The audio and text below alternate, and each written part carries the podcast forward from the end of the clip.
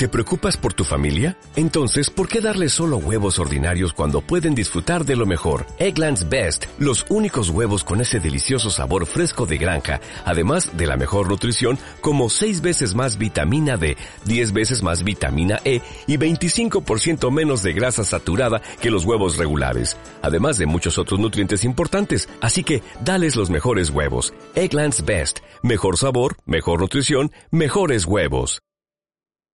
Continuamos con nuestra agenda para entrevistar a los, eh, digamos, compromisarios o líderes eh, políticos compromisarios de los partidos ecuatorianos que se disputan las elecciones presidenciales en febrero del próximo año. Es decir, dentro de ya muy poco tendremos nosotros ese debate electoral donde están eh, pues invitados a participar todos los ecuatorianos, no solamente quienes se encuentran allí en su territorio, en su país, sino también eh, el inmenso grupo de ecuatorianos que se encuentran alrededor del mundo. Ya hemos hecho el ejercicio con Creo, ¿no? Eh, Víctor, Creo. Sí. hemos hecho el ejercicio con... Em, no, solo Creo. Solo con Creo.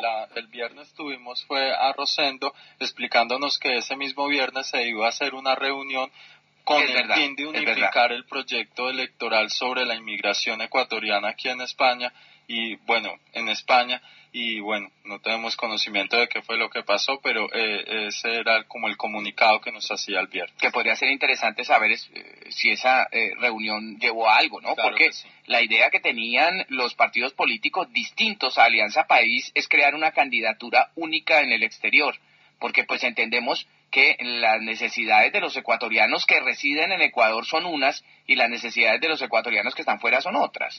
Y en ese sentido, mostrándose, digamos, eh, unidos, cosa que no ha ocurrido al interior en Ecuador, ha sido muy complicado llevar a cabo un proceso de consolidación de una sola fuerza política que le plante cara eh, al binomio de Alianza País, que por cierto, eh, dentro de las encuestas, los sondeos, pues es el que más concita eh, la intención de voto. Por eso en el día de hoy eh, se encuentra con nosotros don Edison López, él es coordinador de comunicación y política del Partido Político Izquierda Democrática, que por cierto mm, también parece que empieza a figurar bastante fuerte en los sondeos, en las encuestas. El invitado en Todo Noticias. Don Edison López, muy buenos días, gracias por aceptar esta invitación. Muchas gracias, gracias. Un saludo gigante a toda la comunidad ecuatoriana.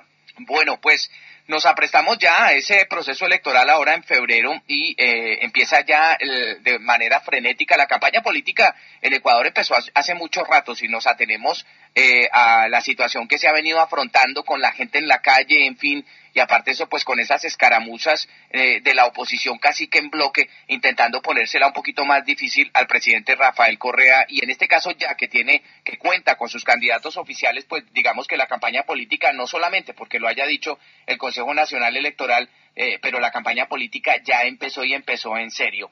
¿Cuáles son, eh, en este caso, las iniciativas que ustedes tienen preparadas hacia el exterior y teniendo en cuenta pues que es un partido político mm, no muy antiguo y que aparte de eso eh, parece que el, el, el, nombre de Paco Moncayo empieza ya a concitar también mucha unión eh, alrededor de ese nombre, pues eh, ¿cuál es la actividad que ustedes están desarrollando por lo menos aquí en Madrid? Bueno, antes de ello me gustaría un poco poner en contexto cuál es la situación de los partidos actualmente. Durante todos estos años de la administración de Correa, ha habido una cooptación de la sociedad civil dentro de un órgano estatal que ha creado Correa, que se llama irónicamente el Consejo de Participación Ciudadana y Control Social. Debido a esta intervención de la fuerza del Estado sobre la sociedad civil, hemos tenido un debilitamiento del sistema de los partidos. Así, de esta manera, Izquierda Democrática, que no es un partido muy joven que digamos, porque tiene mucha antigüedad, lo que pasa es que se reintegrado, ve la oportunidad de proponer a los votantes ecuatorianos una alternativa que vaya mucho más allá de 10 años de Alianza País, una alternativa mucho más allá de lo que es el Estado candidato a través de Lenín Moreno en frente de los neoliberales, que ya les conocemos en Ecuador cómo gobiernan. Todos los años en que ha gobernado el neoliberalismo en Ecuador, con León Febres Cordero, con Sisto Durán Ballén, han sido los años en donde más eh, medidas más duras se ha tomado a la economía, sobre todo de la gente más pobre. Entonces, Izquierda Democrática lo que está haciendo es una propuesta de inicio, una propuesta posideológica, una política de la acción, una política de la gestión a través de un gestor comprobado en su honradez, como es el general Paco Moncayo, comprobado en su patriotismo, como fue un, es un héroe del CENEPA, que estuvo con las tropas en el frente de batalla, y también comprobado su, su, experiencia. Es un hombre que lleva algunos años en la administración y ha demostrado ser un administrador capaz. De cara a los migrantes, vamos a plantear lo siguiente. Primero, que hay que tener claro cuáles son las competencias de los dos representantes que corresponden a la a la, al, digamos así, al sector de los migrantes, que son dos legisladores que se eligen precisamente para legislar y para fiscalizar. Eso hay que tener bien claro, porque también hay mucha demagogia. El, asambleísta no es el que plantea la política pública de la migración hacia los migrantes. El papel que tiene los asambleístas, el papel que tienen los asambleístas es legislar y fiscalizar. De cara a ello, ¿qué vamos a hacer? Pues vamos a ver cómo están todos los proyectos que se plantearon inicialmente por la administración Correa. Vamos a ver, por ejemplo, cómo está el fondo concursal Cucayo, vamos a ver cómo está el plan tierras, vamos a ver cómo están todos estos proyectos que se han planteado y al parecer no están funcionando como se esperaban. Bien, pero dentro de eh, dentro de ese organigrama que ustedes eh, ya tienen montado y aparte de eso, pues donde están hablando que efectivamente no se han dado, eh, por lo menos dentro de los representantes que cuentan en este momento los ecuatorianos en esta parte del mundo, la mayoría o la mayoría no, todos son de Alianza País, ¿verdad? Sí, ambos, sí. los, todos son de Alianza País. Pues ustedes dicen que están sentando las bases de una alternativa. ¿Cuáles son esas bases? ¿En qué se sustentan esas bases? Primero, que tenemos una política post-ideológica, una política práctica. Eso es algo fundamental, porque hemos tenido 10 años de una política ideologizada, de una política del PowerPoint, de una política de soluciones mágicas. La primera alternativa, vamos con gestores, vamos con gente que se ha comprobado en la gestión pública, vamos a ir hacia donde están las verdaderas necesidades de los migrantes. No vamos a refundar nada, no vamos a cambiarlo todo, no somos revolucionarios utópicos, lo que nosotros somos gestores y queremos saber cuáles son los problemas. ¿Qué? Por eso le comento, ¿cuál es la situación en la que están estos proyectos? Estos proyectos que se plantearon de una manera muy publicitaria al inicio de la administración de Correa. Vamos a ver cómo están estas cosas y vamos a ir elaborando una agenda migratoria que intente eh, coaligar todas las intenciones que tienen las asociaciones y la comunidad migrante en el exterior. Pero, ¿qué, ¿qué podríamos llegar a decir que se ha hecho bien o todo se ha hecho mal por parte de los representantes que hasta hoy tienen? Ya, mire, no todo en la política es bueno o malo. Ese es el problema de la política correísta, que él ha planteado un modelo de comunicación maniqueísta. ¿Qué es esto? Que él ha identificado a los buenos como los de Alianza País y los malos los pelucones a los quien se les denomina un poco despectivamente. No estamos dentro de ese, de ese, de ese discurso nosotros. Nosotros lo que proponemos es, vamos a mantener lo que funcione, vamos a ver lo que está bien. Por ejemplo, hay el plan de bienvenidos a casa, ¿no? Es un plan que funciona, pero también tiene sus falencias, porque hay muchos problemas a veces con las empresas de courier. Por ejemplo, el plan tierras es un plan que funciona poco, entonces hay que ver que no funciona y cambiar lo que no funciona. Eso es lo que vamos a hacer. No vamos a, por eso le comento, no vamos a cambiarlo todo, eso es demagogia. Decir que usted llega al poder para refundar todo, eso es demagogia. Lo que vamos a hacer es gestionar. Sabemos, por ejemplo, que el fondo concursal Cucayo ha sido un fracaso. Vamos a ver qué pasó en ese fondo, por qué no funcionó. Vamos a ver, por ejemplo, qué pasó con el apoyo al retorno de las familias vulnerables, el plan de retorno de la educación. Eso, ¿me entiende? Lo que queremos es gestionar. Por eso le dije inicialmente, vamos de la política ideológica, demagógica, hacia la política de la gestión.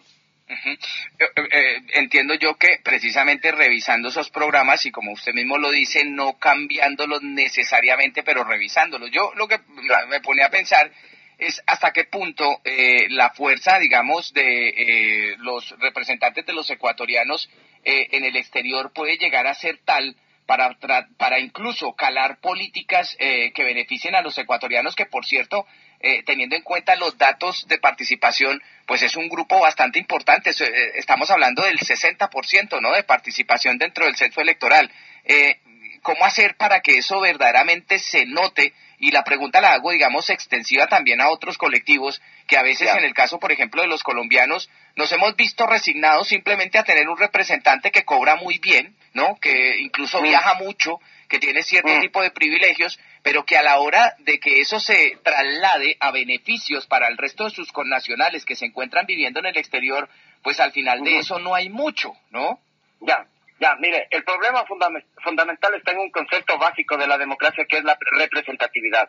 ¿Cuál es el problema? Nosotros tenemos casi dos millones y medio de ecuatorianos en el exterior, con una, una, digamos así, un segmento de la población que tiene una capacidad moral muy, digamos, más, más, más, más significativa dentro de la comunidad, porque es un colectivo que ha emigrado para salvar la economía, es un colectivo que ha sufrido mucho, es un colectivo que ha dejado a sus hijos, son madres que se han separado de sus hijos. Pero ¿cuál ha sido el problema?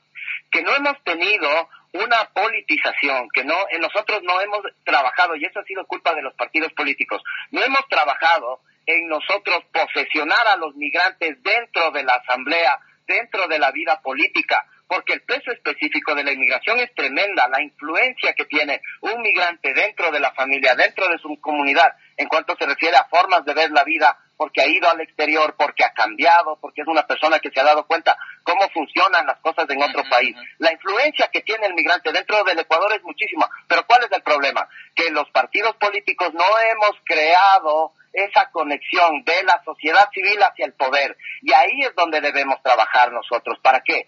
porque miren, la causa de la emigración, amigo, no está aquí en España, la causa de la emigración está en Ecuador porque el error, la falta de sentido cívico de la gestión pública, la falta de honradez en el dinero público, ese es el que genera la inmigración.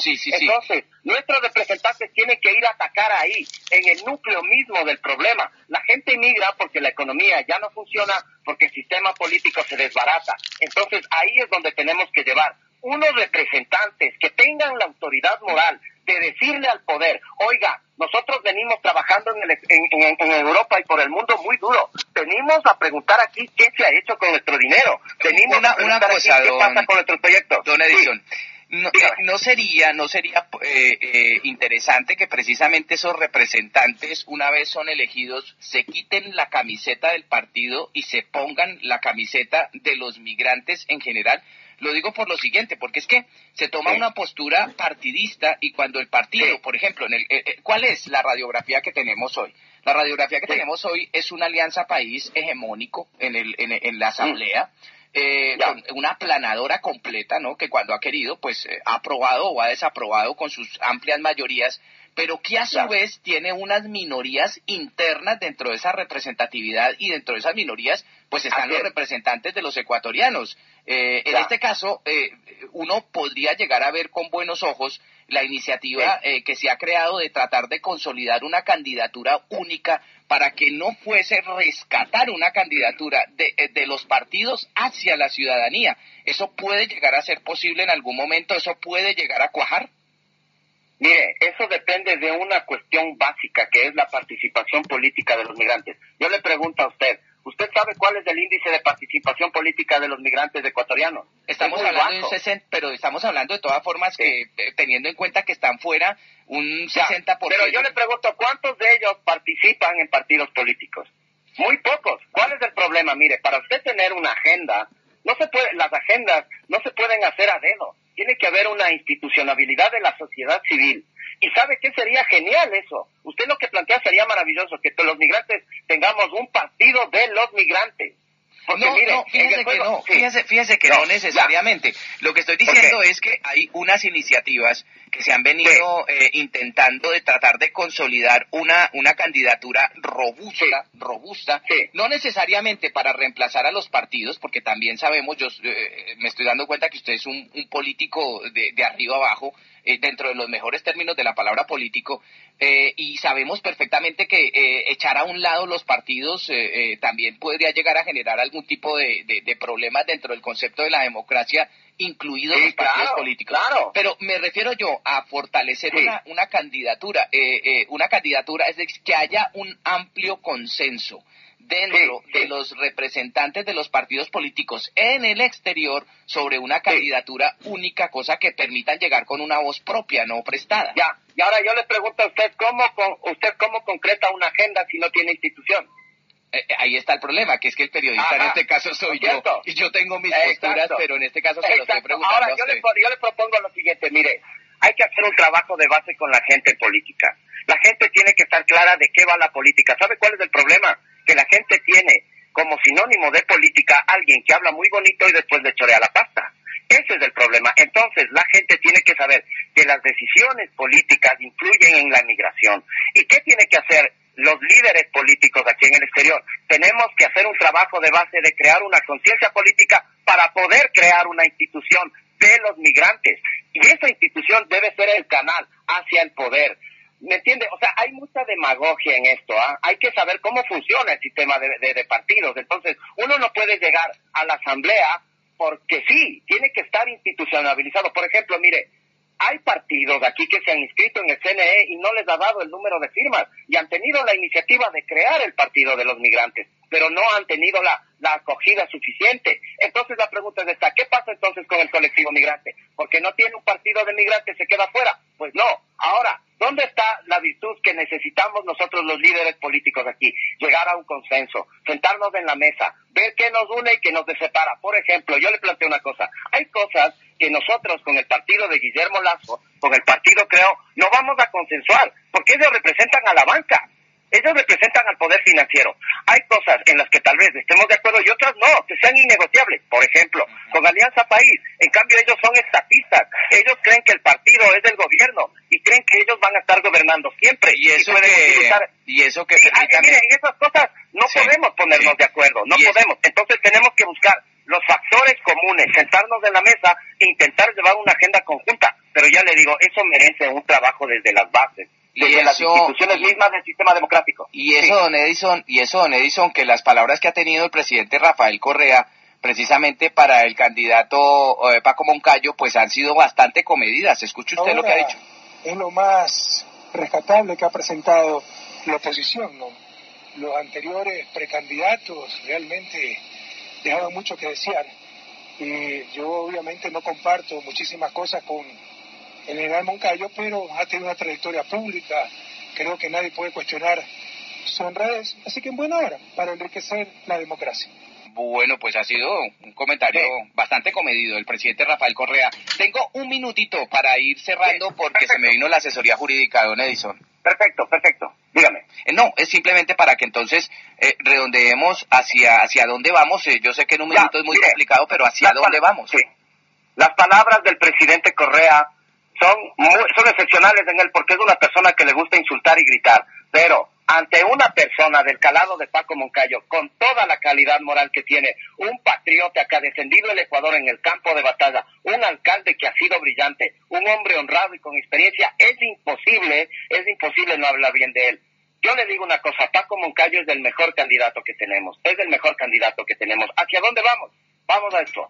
Ecuador va a enfrentar un escenario económico muy difícil y Correa está endeudando mucho al país para esconder la crisis y mantener la candidatura de Lenin Moreno como que no pasa nada. Ellos están tomando decisiones muy irresponsables que en el futuro van a tener consecuencias.